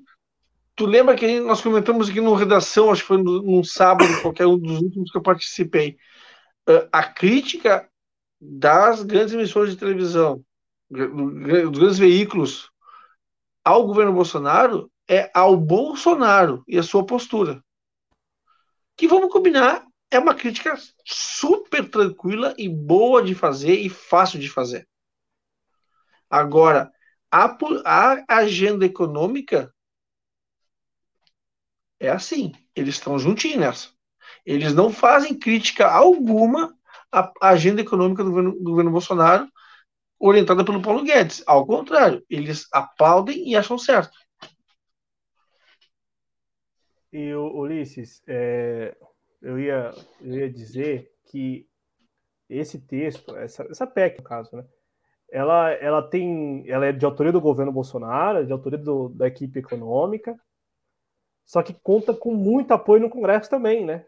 E, e, então, então, assim, eu, eu falo porque, beleza, devemos ir muito responsabilizar. O Brasil, a sociedade, deve muito responsabilizar o Paulo Guedes e a sua equipe econômica do governo Bolsonaro. Mas, cara, o que o Congresso Nacional faz, e não é de hoje, não. A contra-reforma trabalhista saiu do Congresso. A emenda lá, que é a emenda 95 hoje, que é a emenda do teto de gastos, saiu do Congresso também. O Congresso foi lá e validou. A contra-reforma da Previdência, o Congresso também foi lá e validou. Você falou algo muito bom, né? Muito feliz. Diferente de outros anos, a gente está vendo um segundo semestre muito acelerado, muito agitado no Congresso. Se você não está atento, você perde alguma votação importante. E, e, e, eu falo porque é véspera de ano eleitoral, já se esperava que os deputados agora, neste mês de setembro, é, fossem ou retornassem às suas bases eleitorais para fazer campanha já, né? É, ou estivessem em Brasília apenas para garantir o envio de recursos para as suas bases eleitorais, e não aprovando contra-reformas. E, e o, a mídia hegemônica, eu estava aqui nominalmente a Globo News, porque a Globo News adora isso, ama isso ama, porque é, cai como uma luva no discurso de que, apesar do Bolsonaro, apesar do Bolsonaro, o Brasil segue em frente. Com, o Congresso, que é autônomo, que é altivo, né? É que agora, como o Arthur Lira não conta com tanta com, com tanta simpatia da, do, da mídia hegemônica, como o Rodrigo Maia contava, né? Porque com o Rodrigo Maia nós tínhamos um primeiro-ministro, né? O Arthur Lira está tocando a agenda neoliberal de contra, contra reformas, mas ele não é tido como um, um, um primeiro-ministro. Eu não sei se é porque ele não é deputado do Rio de Janeiro, não sei se é porque ele não é um cara que anda pelos corredores da Globo, não sei, né? Diferente do Rodrigo Maia. O Rodrigo Maia já, já andou mais vezes, com certeza, do que o Arthur Lira, né? Não sei, não sei se tem também isso, né? Do, do, do sujeito, do deputado não ser da, do Sudeste. Mas o fato é que o Arthur Lira está fazendo a mesma coisa que o Rodrigo Maia, o, o Ulisses e não é tido como um primeiro-ministro, não é tido como, né? É também interessante como um cai nas graças e o outro não, né? Mesmo, mesmo que estejam fazendo exatamente a mesma coisa. Ulisses, é, a Tatiana está aqui no nosso chat, a Tatiane está aqui no nosso chat, falou assim: Mas, Cláudio, se eu não me engano, parece que parte da oposição havia fechado para que os deputados do Solidariedade votassem contra a PEC 32 no plenário. E aí, Tatiane, de fato, houve esse anúncio. No entanto, aí a gente tem que fazer aquela continha de matemática, né? São 513 deputados, certo? Se a gente tira os deputados da oposição, considerando, olha só, considerando que todos do PT vão votar contra, considerando que todos do PSOL vão votar contra, considerando que todos do PCdoB vão votar contra. Olha, o Ulisses vai fazer aquela carinha agora. Considerando que todos do PDT votem contra, considerando que todos do PSB votem contra. Inclusive a Tabata Amaral. Inclusive a Tabata Amaral. É, inclu, considerando que, que a, a única deputada da rede vote contra, considerando que todos os deputados do PV e do Solidariedade também votem contra, Ulisses, é, esta PEC vai receber 100, ao menos 145 votos contra. E ainda sobram 368 votos. Tá. E quantos tem de solidariedade? O Solidariedade ele tem uma bancada hoje. Deixa eu pegar aqui. O Solidariedade tem uma bancada. Estou com o site da Câmara aberto. O Solidariedade tem uma bancada de 14 deputados. Então, são mais 14 fora esses não, que não, não, não, não, não, não, não. Não, dentro... não, 145 já com Solidariedade e PV. É. Esse é um sem vergonha que tá aí, ó. Esse é um. Esse cara não tem que se reeleger no que vem nunca mais. Ah, tá louco, cara. Tira isso aí, pelo amor de Deus. Tô passando mal aqui. Ah, então, nazista. Então, Tatiane, Deus do Então, é, Tatiane, apesar Deus desse acordo, apesar desse acordo, vou, vou, tirar. Chega de comissão tá, especial, chega de comissão especial da PEC 32. Acabou, acabou o martírio do, do Ulisses Santos. Mas só respondendo a Tatiane, a, a Tatiane, mesmo com esse acordo, mesmo com esse acordo, eles teriam votos mais que suficiente para poder aprovar. Eles teriam pelo menos 368 votos aí à disputa. E aí, é, né, É bem... Aí, Ulisses, eu quero te perguntar, você que. Nem sei se você vai, eu nem sei se você vai, eu tô falando no ar aqui. É, no dia 2 de outubro vai rolar a manifestação, né? É por fora Bolsonaro. Pretendo, pretendo. Então, você pretende ir. É, não seria um momento tão de. Eu já falei isso várias vezes aqui, mas não seria um momento de levar essa pauta de novo? Que, já claro. que nós estamos na iminência dessa, dessa votação, na iminência disso ser votado no Congresso, não seria o momento de pegar essa pauta e falar o seguinte: não, a gente vai impedir com mobilização de rua. A gente vai usar as pessoas nas ruas para impedir, para coagir, coagir mesmo, constranger deputado que vote a favor dessa, dessa PEC. O que, que você acha disso? De, de, instrumentalizar mesmo, de capitalizar sobre a mobilização popular em relação a esse tema aí que, é, que está prestes a ser votado no Congresso, na Câmara, pelo menos. Gente, é, Cláudio, toda, toda a tentativa é livre, é, é válida. Se houver tempo hábil para isso em dia 2 de outubro, tem que ser feito isso mesmo. Porque não é assim, ó. Eu acho que passou da hora, sabe? Eu acho que aquele discurso, aquele slogan fora Bolsonaro, por exemplo, aquilo lá deixa para depois. O que importa é, é, é, isso. O que importa, como tu disse, é instrumentalizar as ruas contra a PEC 32, contra essa, essa contra-reforma, contra essa, essa, destruição do serviço público e contra esse discurso de que todo funcionário público é marajá. Ganha bem, é bem salariado, é, é um cara que tem as benesses do Estado a seu favor. Tá entendendo? Uh, não tem, sabe? Esse discurso uh, cola bem para alguns dois ou três ali, sabe? porque tem uma mídia que trabalha esse discurso muito fortemente sabe? Então a gente tem que lutar contra, essa, contra esse discurso, cara, contra esse discurso que, e, e, e, botar na rua essa, essa questão que é importante. O Fora Bolsonaro, a gente sabe que, que, é, que é, é bom de falar, mas é infrutífero, entendeu? É frutífero, lamentavelmente é frutífero. Ah, não, se, se, nem, nem que ele faça uma tragédia muito maior que ele já tem, do que ele já fez. Não vai, não vai ter condições de. Até porque assim, ó, abrindo. Vamos imaginar que o Arthur Lira cometesse um, um, um desatino e abrisse, o, e, e abrisse o processo de impeachment. Ele ganhava, cara. Ele tem voto suficiente, tem dinheiro para bancar os caras e dizer: ó, toma aqui, ó. Isso, isso, isso é evidente, cara. Ele libera emenda, cara. Sabe o que acontece isso? Então, agora, nós temos que sim, dia 2 tem que estar todo mundo na rua lutar contra essa PEC 32. É, e na sequência pautar, ver que o Congresso vai votar, no caso agora o Senado vai votar o PL da, da privatização dos Correios, corre lá e fala, vamos pautar isso para rua também. Claro. Vamos para rua, vamos, vamos levar isso para rua. Vamos, vamos falar o seguinte, ó, é, não, não, não vamos deixar isso passar, não vamos deixar isso ser sancionado, no caso ser aprovado e depois sancionado, né? Eu, eu falo isso porque aconteceu com a medida provisória do apagão da Eletrobras, que poderia ter sido mais, mais bem instrumentalizada nas ruas, não foi. Aí, a, agora a PEC 32, até tem ali algumas pessoas que levam isso para os atos, mas não está muito, de, muito desenhado como que vai ser, como que a, a mobilização popular pode vir a impedir a aprovação. Eu acho que só pode vir a, a impedir se os agentes que estão lá no Congresso, os representantes que estão no Congresso, eles instrumentalizem as ruas. Eles falam, ó, é o seguinte, o ato agora é por, contra a PEC 32 e acabou. A gente vai falar do fora Bolsonaro, fala aí que o Bolsonaro é genocida, sei lá mais o que, fiquem à vontade para falar o que vocês quiserem. Agora, o que está acontecendo é, vão aprovar que é contra a reforma administrativa, a gente não quer que se aprove, então vamos coagir essas pessoas. E coagir com quem? Com as pessoas nas ruas, com a mobilização de rua. E depois, uhum. a mesma coisa no Senado. O Senado está prestes a votar também o PL dos Correios que privatiza os Correios. Vamos coagir senador. É coagir mesmo, acho que o termo é esse, coagir. Não, não tem outra palavra. Né? Vai constranger. Não, coagir. Falar, ó, o seguinte, você vai votar mesmo? Vai votar a favor? Apesar dos danos, apesar de, de, de, de todo o impacto que isso vai causar, você vai votar a favor mesmo? E usar a mobilização de rua. Porque também né, fica meio que sem. E a gente vai estar tá cobrindo isso, e eu falo isso, Ulisses, desde a primeira manifestação que eu fui de rua, que eu fiquei sentindo. Eu senti falta disso, senti falta de. E a efetividade? O que fazer com essa mobilização de rua?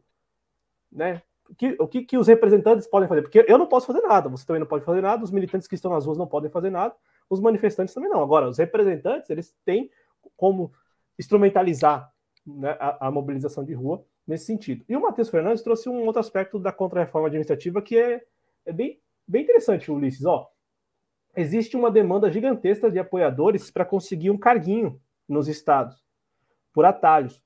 Não é só a narrativa da mídia. Então, assim, haveria interesse de quem, por exemplo, quer ter um carguinho por fora de concurso público, né, ali meio que encontrar um espacinho dele ali num gabinete ou num órgão público, numa autarquia, sei lá, é, na máquina, por fora, sem a necessidade de seguir lá o, os ritos que garantem ao servidor público uma condição que é muito diferenciada né, de, de um mero comiss, como que é comissionado, é isso? Comissionado, né?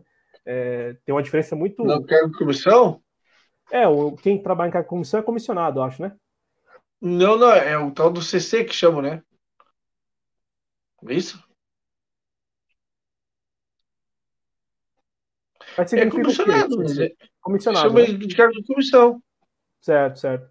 Não, não, é, é isso. Né? Que aqui em São Paulo o pessoal chama de comissionado, né? O, uhum. traba... o, o, cara que vai lá e não passa por concurso e está trabalhando na prefeitura, por exemplo. Né? Eu conheci alguns. É que, te, é que tu tem, por exemplo, assim, o cara que é, que é o CC, né? Por exemplo, um cargo aqui? político, que é indicação do, do prefeito, do secretário, enfim, para cumprir uma tarefa lá direta, né, ligado direto à administração do da gestão, vamos dizer assim, né? Uh, aquele cara que é ligado, é, ele é ele é um cara que representa um projeto político dentro da máquina, né? Ah, entendi, entendi, entendi. Tipo assim, eu sou eu sou o secretário de segurança, secretário de saúde, e tal, e eu tenho eu tenho que montar minha equipe. Minha equipe eu vou montar com, com por exemplo, com tantos CCs que eu vou contratar de nível tem vários níveis, né? salariais, né, que eu convido pessoas para trabalhar para mim, né, na máquina que vão fazer o projeto político do meu governo, do governo que eu represento, andar, né, cara? Porque eu, além daqueles funcionários de carreira, que são, que são concursados e tudo mais, eu tenho esses caras que representam a, a, o projeto político, vamos dizer assim, eleito na máquina, né? Exatamente. Então é isso mesmo, é, a gente está falando a mesma, a mesma coisa. A gente está falando uhum. a mesma coisa de, de, desses funcionários que estão ali por indicação. É, o Matheus escreve: com desemprego alto, os políticos querem usar a venda de cargos como barganha para apoio. Super previsível isso. É, dois pontos muito importantes, porque tem a mídia hegemônica, que é neoliberal e que defende a contra-reforma, porque vai. Né, que não é, é, eles sabem que não é isso que vai acontecer, mas vai enxugar a máquina, vai tornar a máquina mais eficiente, né? Essa lorota. A máquina já é enxuta, cara. Então, então mas aí na, na, no Brasil paralelo deles, a máquina é muito, precisa ser mais enxuta. Não mais faz propaganda, tá? Por favor. Não, não, não, não estou fazendo, jamais faria. E o público daqui já fez. É, tem autonomia para decidir se assiste ou não, né? Mas o, o, que eu dizia, Ulisses, é que eu, eu, vi, eu vejo que, como o Matheus trouxe, também tem esse outro lado. As pessoas mais comuns que estão ali próximas de políticos que falam o seguinte: peraí, essa contra-reforma administrativa vai ser boa para mim, porque de repente ele pode me, me arranjar um emprego Olha só, e isso às vésperas da eleição. Às claro. vésperas da eleição. Então, veja como há muitos interesses colocados. O que eu tiro de lição, pelo menos no dia de hoje, lá na comissão especial, Ulisses, é que quem tem força de lobby consegue aliviar um pouco a situação para a sua categoria, né? É isso. O... A, a Tatiana escreve que não será difícil, não será difícil, não será difícil convencer nas manifestações populares em 2 de outubro contra a PEC 32, pois a, a, esta PEC pode afetar os servidores públicos da saúde que têm tão atuado na pandemia. Pode não, vai. Pode, tira esse pode aí. Vai afetar sim. Vai afetar sim. E é muito bom. Vamos, vamos estar juntos aí no dia 2 de outubro nas ruas e Vamos ver se a gente consegue cobrar ali algumas pessoas. Mas vamos falar da PEC 32. Eu só, não, eu, eu só não vou se estiver chovendo, tá? Do contrário, eu estaria na rua. E o pior é que Porto Alegre sempre chove, né? Bah! Quando não chove, fecha o tempo de uma maneira assim, sabe? Parece que é o fim do mundo, sabe? Porto Alegre, pelo que você conta. Vamos lá. Vamos, vamos, vamos seguir para o último, último tópico do nosso programa. A gente separou aqui é, esta manchete do UOL, porque ocorreu uma ação, uma, uma chamada intervenção direta, Ulisses. O MTST ocupou hoje o prédio da Bolsa de Valores aqui de São Paulo, né? A Bovespa. E isso em um protesto contra a fome e inflação levou uma série de, de militantes do, do MTST para dentro lá da Bolsa de Valores. E eles ficaram por lá por um tempo, até onde eu sei, conseguiram gravar bastante material para exibir nas redes e tal, né? É, claro que quando se planeja uma ação desse tipo, desse tamanho, é óbvio que também já tá, tem toda uma preocupação em gravar isso, né? Porque o que conta não é nem não é a ocupação, porque a ocupação ela ocorreu, portanto já, pelo que eu entendi, ela já já não, o MTST já não ocupa mais o prédio da Bolsa de Valores, não fechou a Bolsa de Valores e eles não vão ficar lá, né, residindo lá no prédio da Bolsa de Valores. Então o que importa mesmo é a, é a difusão da imagem, né, da cena, da, dos vídeos e tal. Ulisses, o que, que você pensa desse tipo de intervenção? né, de um movimento social que organiza a sua base e vai lá, entra num prédio, é, para não falar que invadiu, mas entrou num prédio, gravou os vídeos, tirou fotos, fez toda, toda tudo que estava no, digamos assim, no combinado no script, para usar isso nas redes sociais. E aí eu não sei qual é a próxima fase e, e o depois eu já não não sei. Mas o que, que você pensa desse tipo de intervenção? O que, que você também achou dessa intervenção específica do MTST? Sabe, tu falou sobre isso aí, eu lembrei que eu lembrei que eh, os modernos chamariam de flash mob, né? Aquelas só chegando do nada, assim, sabe?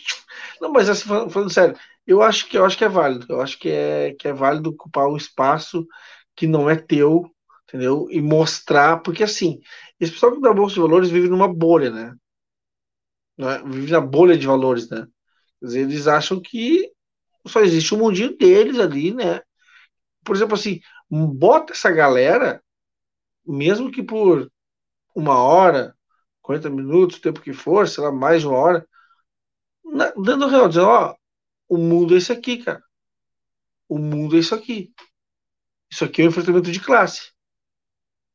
E detalhe, né? Quem tá ali também é assalariado, quer dizer, nós somos todos assalariados, em última análise, né? Então, assim, eu acho que é para isso também. Acho que é válido por isso, para mostrar, ó, no mundo real não tem fome, no mundo real não tem moradia, no mundo real não tem, sabe? Tem que esses caras, como eu disse, vivem numa bolha muitas vezes e não dão a real. Então acho que é, é, é válido esse tipo de, esse tipo de ação.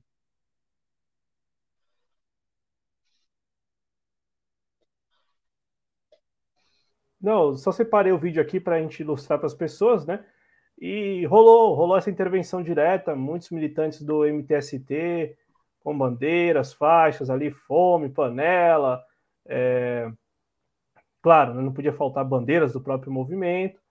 E toda uma repercussão depois, Ulisses, nas redes sociais, é... claro, figuras políticas ligadas à esquerda é, comentando e repercutindo essa intervenção é, mostrando e falando também, em, em, parte, Ulisses, o que você acabou de nos contar, de que há um mundo real, há um Brasil real, e esse Brasil real é, tá, é muito diferente do, do, do Brasil é, que, que, que, dos especuladores, né? Porque não são nem os agentes que estão ali trabalhando na Bolsa de Valores. É, é não são Exato. nem eles, mas os especuladores que estão aí por, por, por, em várias partes do mundo. E aí, Ulisses, eu queria te, te provocar. É, é uma intervenção válida, no entanto, você começou falando que eles vivem numa bolha, numa bolha de valores. A, a Bolsa de Valores se manifestou sobre o que ocorreu, né? Manifestação que me pareceu bem, bem objetiva e eu não entendi como que eles entraram lá. Eu não sei como que houve, como que foi a entrada, não sei como que eles entraram, não sei como que eles saíram, não sei mesmo, não sei como que se deu esse, esse trecho. A Bolsa de Valores não se manifestou em relação a isso. A Bolsa de Valores somente disse ao UOL, e aí isso, sério, me, me, me deixou assim, bem, não sei se intrigado, né? Mas a Bolsa de Valores, em resposta oficial, diz o seguinte: é, cadê, cadê aqui a resposta da Bolsa de Valores? A UOL, a assessoria da B3, disse que os manifestantes não acessaram o local onde acontecem as operações e que o protesto é pacífico. Foi essa a resposta, Ulisses.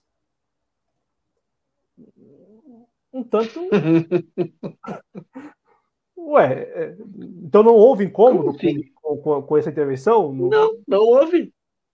Não houve. Isso aí deve ser um lugar, um salão onde aparecem esses códigos ali atrás ali, em que, sei lá, quem passa por ali no salão observa que o dólar está alto, a determinada ação caiu, subiu. Acabou de dizer, né? Quer dizer, a, possivelmente o lugar onde os caras faziam as negociações é outro lugar, outro, outro espaço, né?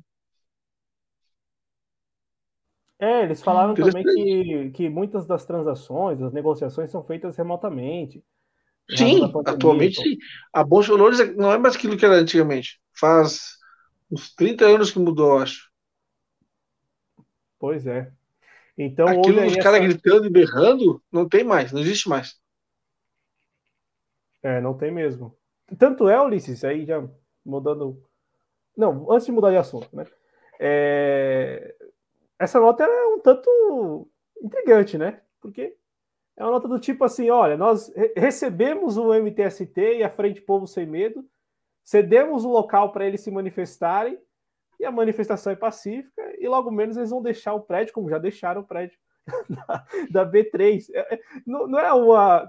Claro, não, eles não escreveram isso, não falaram isso, mas a, a maneira como o UOL divulgou a nota oficial da B3 dá a entender que que meio que eles se entenderam ali, para não dizer que foi organizado, mas que se entenderam pelo menos. Aí né? falaram: peraí, ó, já que vocês entraram, então se manifestem aí, depois vocês vão embora, gravam os vídeos aí. Só não faça, não faça barulho, tá?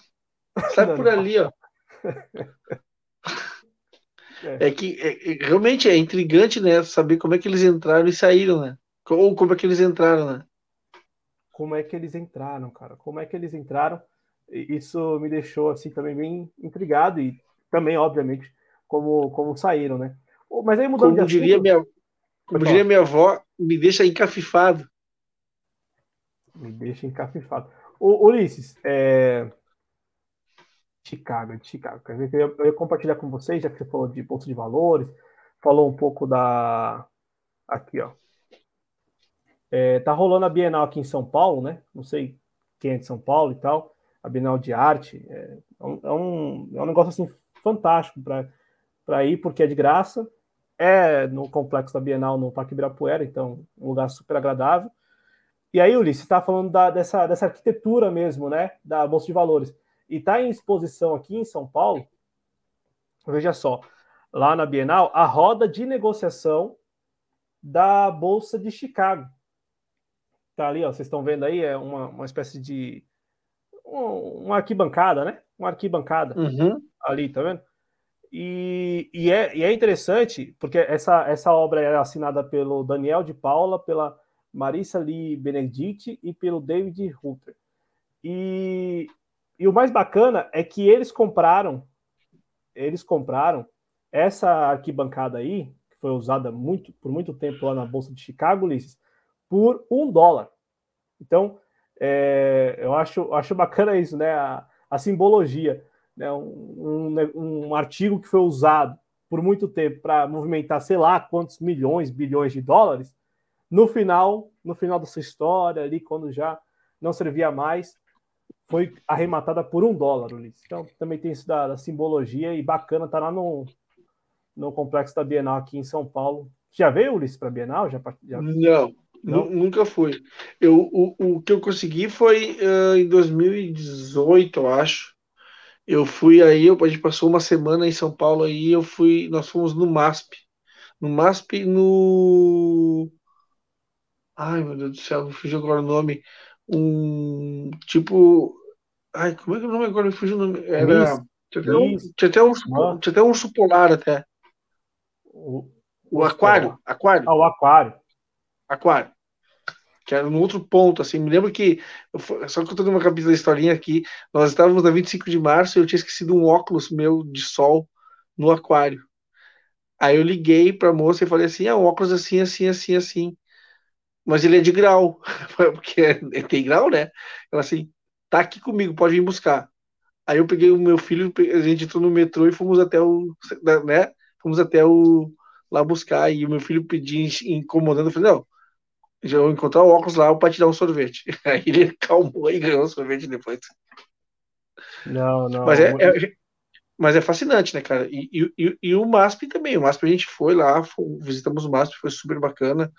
E também é uma dica que eu dou para o pessoal que, que é meu colega, leva a carteirinha do sindicato, porque tu consegue desconto como professor de qualquer lugar. E eu consegui no MASP e, e nesse aquário. Não, consegue, e, e, consegue mesmo, consegue mesmo. Lembrando que a Bienal, Sim. no caso, a Bienal, é a 34 edição da Bienal de Arte, ela, ela é gratuita, né? A Bienal ela, ela é gratuita. Mas, mas, Cláudio, aqui teve a exposição da Tarsila do Amaral aqui no, no, no no, no museu aqui, eu não consegui desconto nenhum. É, aqui, aqui desconto. tem, né? Aqui, tem, aqui também tem o dia em que você não paga nada para entrar no MASP, salvo engano, é de quarta-feira ou é terça? Era, acho que era terça-feira. Não sei se ainda é. Mas você vai lá, eles te dão um adesivinho, cola no peitinho, você anda lá no, no, no MASP lá, fica lá dando uns rolês no MASP. É, não, é muito bacana aqui. A São Paulo, nesse sentido, é bem bacana mesmo.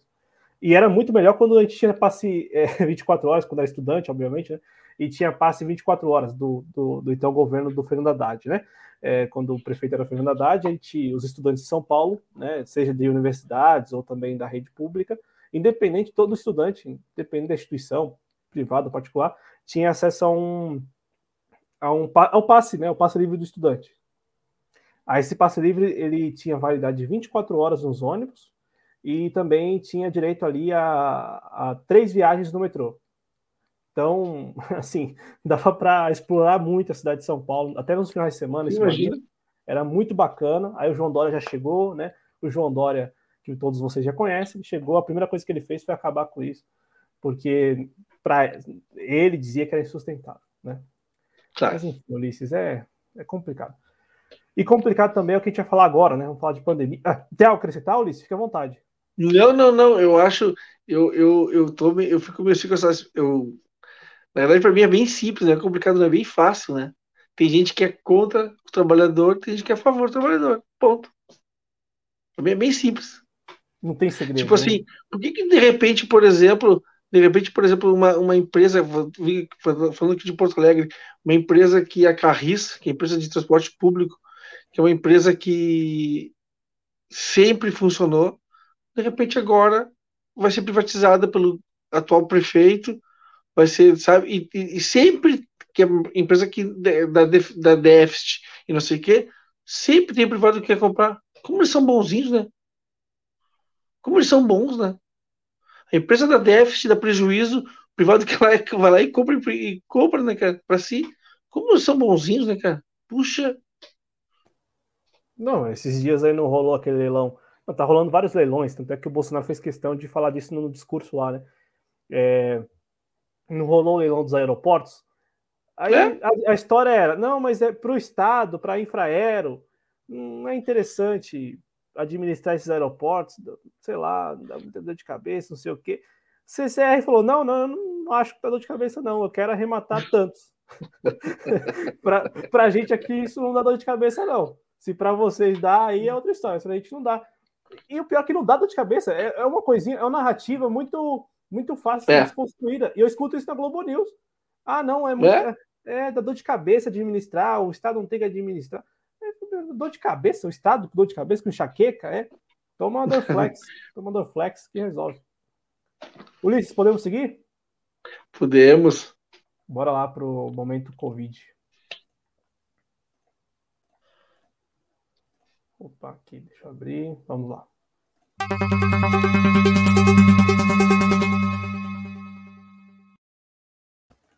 Vamos lá compartilhar com vocês os números da pandemia no Brasil. O Brasil que tem 21 milhões 308 mil 178 casos confirmados de Covid-19, sendo 24.611 registrados de ontem para hoje.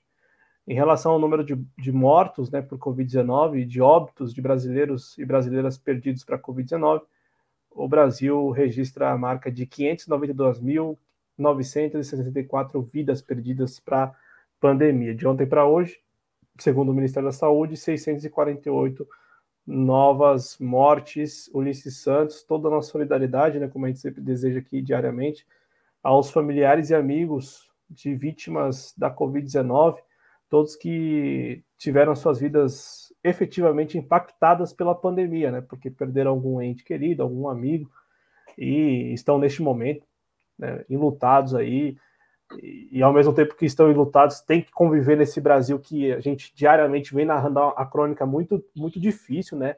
Então, é, fica aqui a nossa solidariedade e também as nossas sinceras condolências, né? Sem dúvida, não, tem mais o que dizer. É só torcer para que uh, as, as, pessoas que puderem e que tiverem na sua faixa etária para se vacinar, se vacinem e não abram mão da vacina, porque a vacina é a único, único, única solução contra esse vírus. Não me venha com remédio, pelo amor de Deus. O remédio para isso é a vacina, não tem outro. É, essa altura do campeonato. E o pior é que terça-feira nós ouvimos lá na ONU, né? Então é, é, é, duro, é duro, mas é exatamente isso, né? Eu fico imaginando a pessoa que está na condição de lutada tendo que conviver com este neste Brasil, entendeu?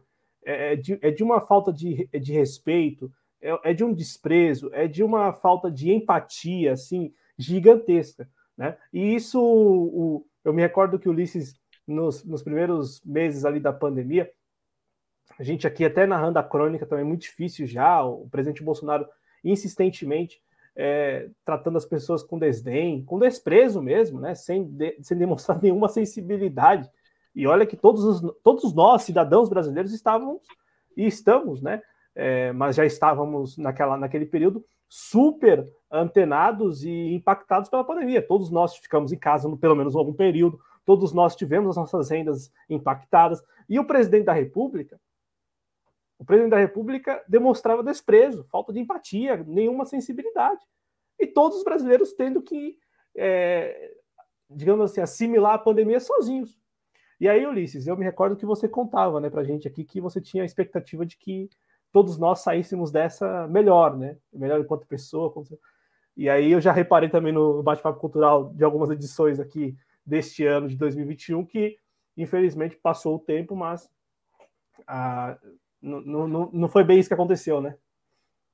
É, não, é inacreditável, né, Cláudio, que uh, e a gente discutiu muito isso uh, aqui em casa, no que eu chamo de petit comité, né, eu e minha esposa, assim, uh, conversando, vendo alguma coisa e tal, trocando uma ideia numa, numa refeição qualquer.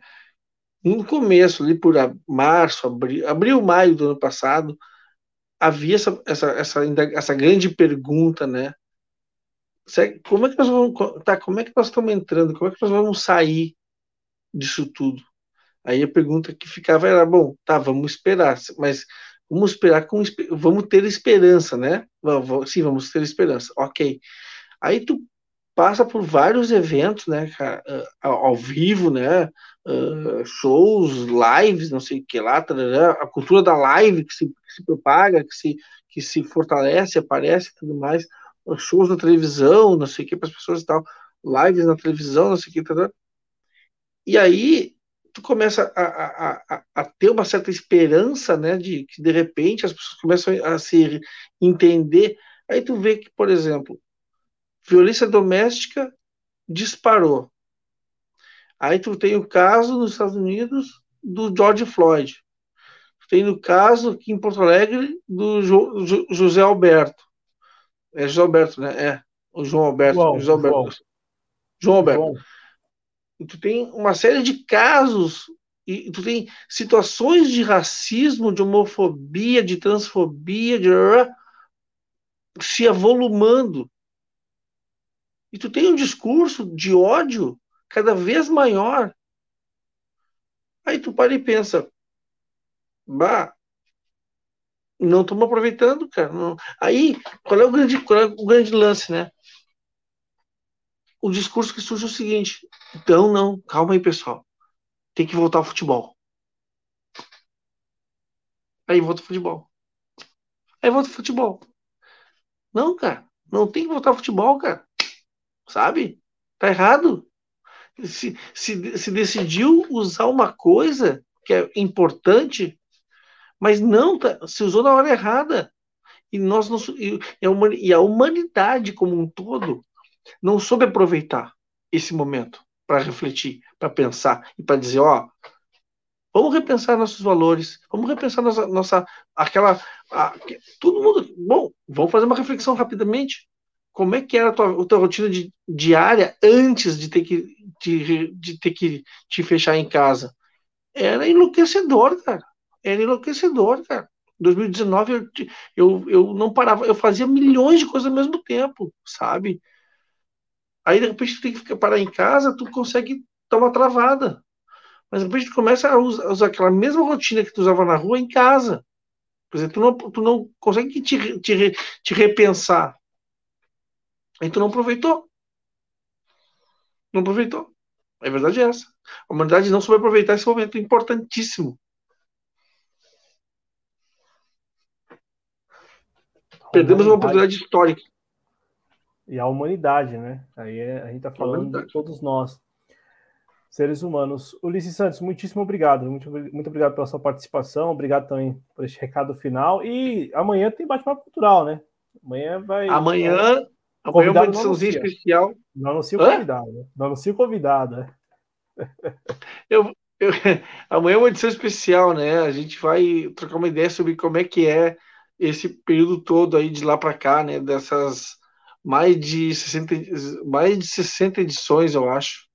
Já baixou, já bateu 60 edições, eu acho, do programa. E vamos trocar uma ideia sobre como, o, o futuro do projeto, né? Para o que se vai fazer daqui para frente. E conversar um pouco sobre quem nós já entrevistamos, sobre quem já conversamos sobre o que, que se tira de, de proveito, de interessante dessa, dessa desse caldo cultural que a gente conversou nesse, uh, nesses quase dois anos de projeto, porque começou lá atrás, né? Aí amanhã eu conto um pouquinho da história do programa, né? Desde o começo. Bacana. Então amanhã, aqui na TV Jovens Cronistas, você, espectador, espectador, tem dois compromissos. Às oito da noite, Ulisses Santos com bate-papo cultural. E o convidado, não anuncio o convidado, convidado surpresa. E, e depois, às 10 da noite, ah, meu cara, é às 10 da noite, tem este cara aqui, ó. Daniel Faleiros, o Barba Dialética, lá do canal Barba Dialética, com a gente amanhã falando de ONU, e não do Bolsonaro, mas também do Bolsonaro na ONU. Né? Mas eu vou aproveitar que ele é professor de história também, Ulisses. Vou, eu gosto, gosto de ouvi-lo lá sobre um pouco do, da experiência dele em sala de aula, né? Como ele que trata esses assuntos, ONU e tal. Vamos ver, vamos ver amanhã o Barba Dialética, o Daniel Faleiros com a gente às 10 da noite, falando de Bolsonaro na ONU, Bolsonaro em Nova York, da ONU também, o que, que ele pensa sobre a ONU, o que, que ele acha da ONU. Então, Daniel Faleiros, parceiraço aqui da TV Jovens Cronistas, no Pelas Barbas, amanhã, 10 horas, amanhã, sexta-feira, 24 de setembro, às 22 horas. Obrigado, Luiz, mais uma vez. Valeu mesmo, viu? Valeu, Cláudio. Um abração. Muito obrigado a todos que nos acompanharam, obrigado a todos que estiveram aqui no chat, a Adriana Canjo que chegou aqui no finalzinho, muito obrigado. O Matheus Fernandes que escreveu em relação à, à operação do MTST, finalmente é uma operação midiática que faz sentido. É, o Rafa De Ange também que esteve com a gente, a Tatiane, é, deixa eu ver quem mais, o Marcos Boaventura, não sei se está por ainda, mas um abraço, Marcos. A Márcia Lourenço Lima, que também chegou por aqui, eu tinha esquecido de passar o comentário dela, mas escreveu que são 11 mil militares ocupando cargos no Executivo Federal. A Ana, o, a Betânia também, olha aqui a Betânia, é, também registrando a audiência da, da Betânia Rocha. É, muito obrigado, muito obrigado a todos vocês. Se cuidem, saúde e até uma próxima. Valeu.